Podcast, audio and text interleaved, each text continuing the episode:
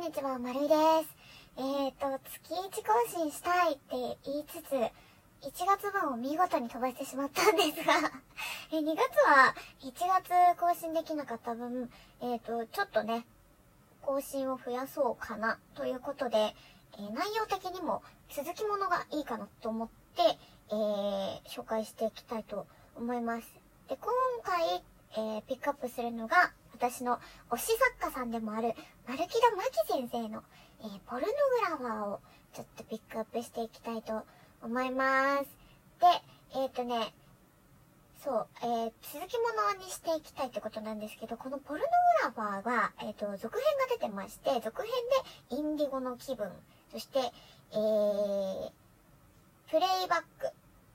っていうのに、え、続いていくんですけど、丸木田真紀先生の世界観結構ね、あの、リンクする部分が他の作品ともリンクしてて、もうそれもね、あの、連作でちょっとご紹介していきたいなと思うんですけど、今回はポルノグラファーですね。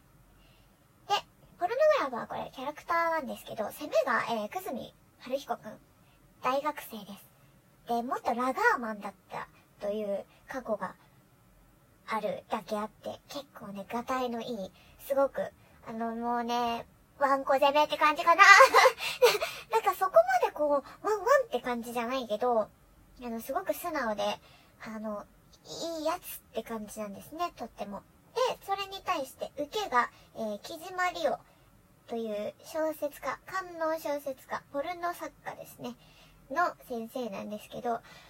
あのー、もう原稿用紙にペンを走らせるタイプの、ちょっとアナログな、わかる？この時点でもうちょっと、あ、めんどくさい男なんだろうなっていうのちょっと想像つくと思うんですけど、まあ、こ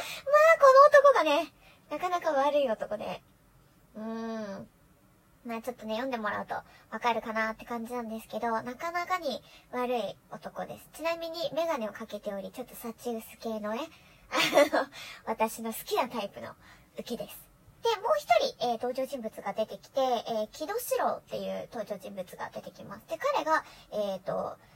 この木島先生の担当編集者が出てきます。で、あの、木戸くんとの、木戸くんと木島くん、木島先生、えー、何やらただならぬ空気な感じで出てくるんですけど、ちなみに、その、この二人がね、えー、インディゴの気分っていう方で、この続編の方で、えー、この二人の過去が描かれております。そう。そうなの。ということはよ、ポルノグラファーの方では、もうこのくすみ、大学生のくすみくんと、えー、小説家の木島先生のカップで、えー、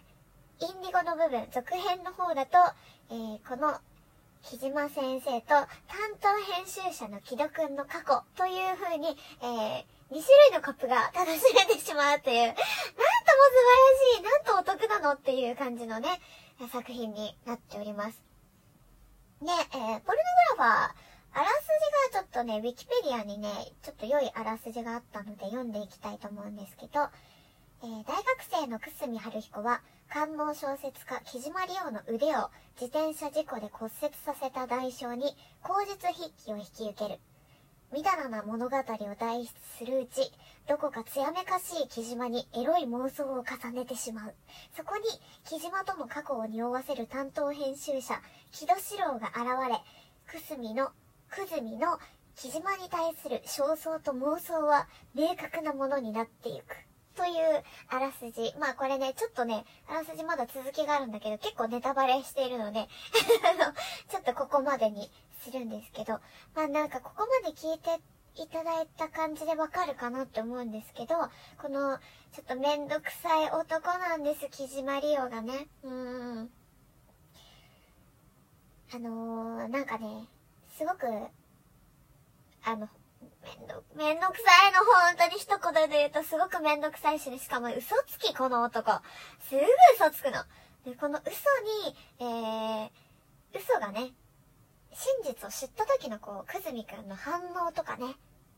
それに対して、なんでお前がまた傷ついてんねんっていうね、この木島りおくんのめんどくささがね、まあ、なんとも、その、このめんどくさいとか、ちょっと気難しいの言動の裏に、木島の孤独とかがちょっと端々に出てくるのが、多分わかるから、くずみくんは、あの、ほっとけねえってなっちゃうんだよね、わかる。多分ね、あの、木戸くんも同じタイプで、編集者の木戸くんも、まあ、過去に、あの、木島といろいろあるわけなんですけど、まあ、二人ともね、タイプは似てるっちゃ似てるかな。ちょっとまっすぐだけど、あのー、なんだろうな。でも愛情表現はまっすぐなんだろうな、お互いっていうところあるんだけど、あの、木戸くんの方がね、やっぱり、まあ年齢がね、大学生のくずみくんと比べると、年齢があれなだけに落ち着いてるというか、まあもっとちょっとリアルになっていくかな、考え方が。なんで、木戸くんはちなみに今、現在は奥さんと子供もいる円満な家庭の旦那さんっていう感じで、そこでね、またさらにこう、木島の孤独が、色、い、色？木、木島がね、ちょっと、孤独がね、こ、濃さが、色濃く出ているかなという感じがします。で、あの、ハッピーエンじゃないと読めないっていう人のために、先に結論を言ってしまいますと、まあ、ハッピーエンです。ハッピーエン。うんうんうん。そう。別に、あの、この言い方別にメリバってわけじゃなくて、全然ハッピーエンドだと思うんだけど、これ実はどんどん続いていくんですよね。ポルノグラファーで一応、まあ、お話として一つ、かん、人、つ、うんと、区切りはつく感じではあるんだけど、まあ、インディゴの気分にも二人の、えー、今回のカップのくすみ、くずみくんと木島くんの、えー、その後もちょっと出てくるし、あとはプレイバックが3作目であるんですけど、このプレイバックで完全に二人の話がこう、ま、丸く収まったなっていう 感じになるので、ポルノグラファーだけだと、あのーえ、その後どうなったのっていうのちょっとね、足りないかもしれないっていうところがあります。うん。でこれが、えっ、ー、と、ポルノグラファーの方は、まあ、全、えー、7話あって、7話が一応最終話なんですけど、一番最後にエピローグとして後日談がちょこっと載ってます。で、そこで、えー、なんていうのかな。丸く収まった後の二人がちょこっと見れるんですけど、まあ、木島がとにかくめんどくさい男なので、もう結構ね、引っかき回すんですな。最後まで。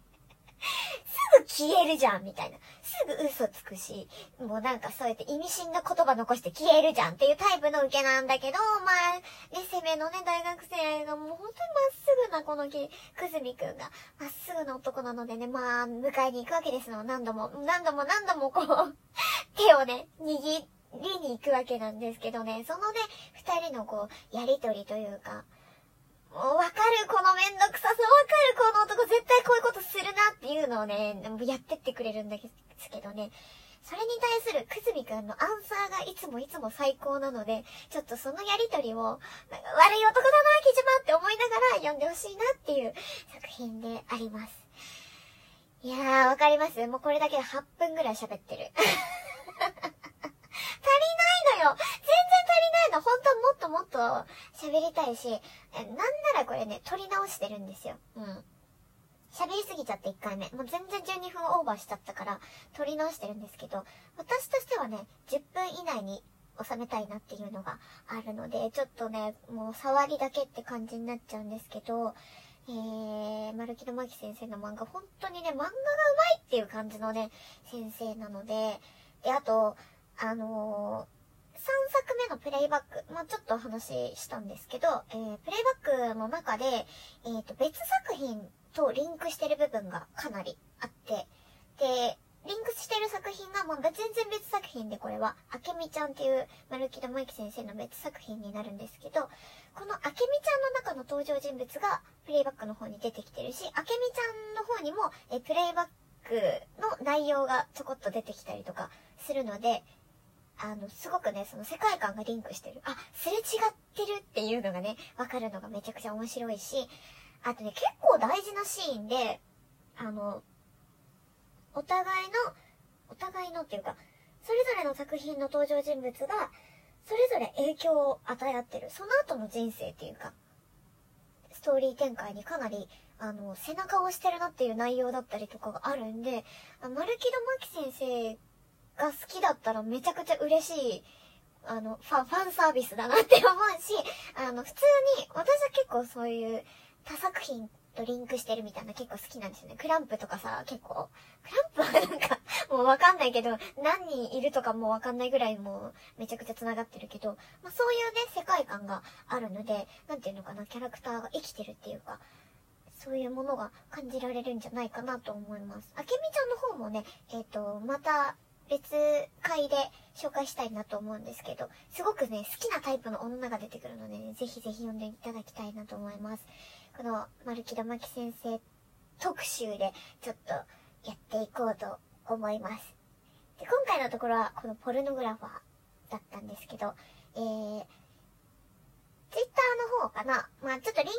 ね、Amazon の商品ページをリンク貼っとくので、ぜひぜひ読んでいただきたいなと思います。めちゃくちゃ、えー、おすすめなのは、その、年下攻め。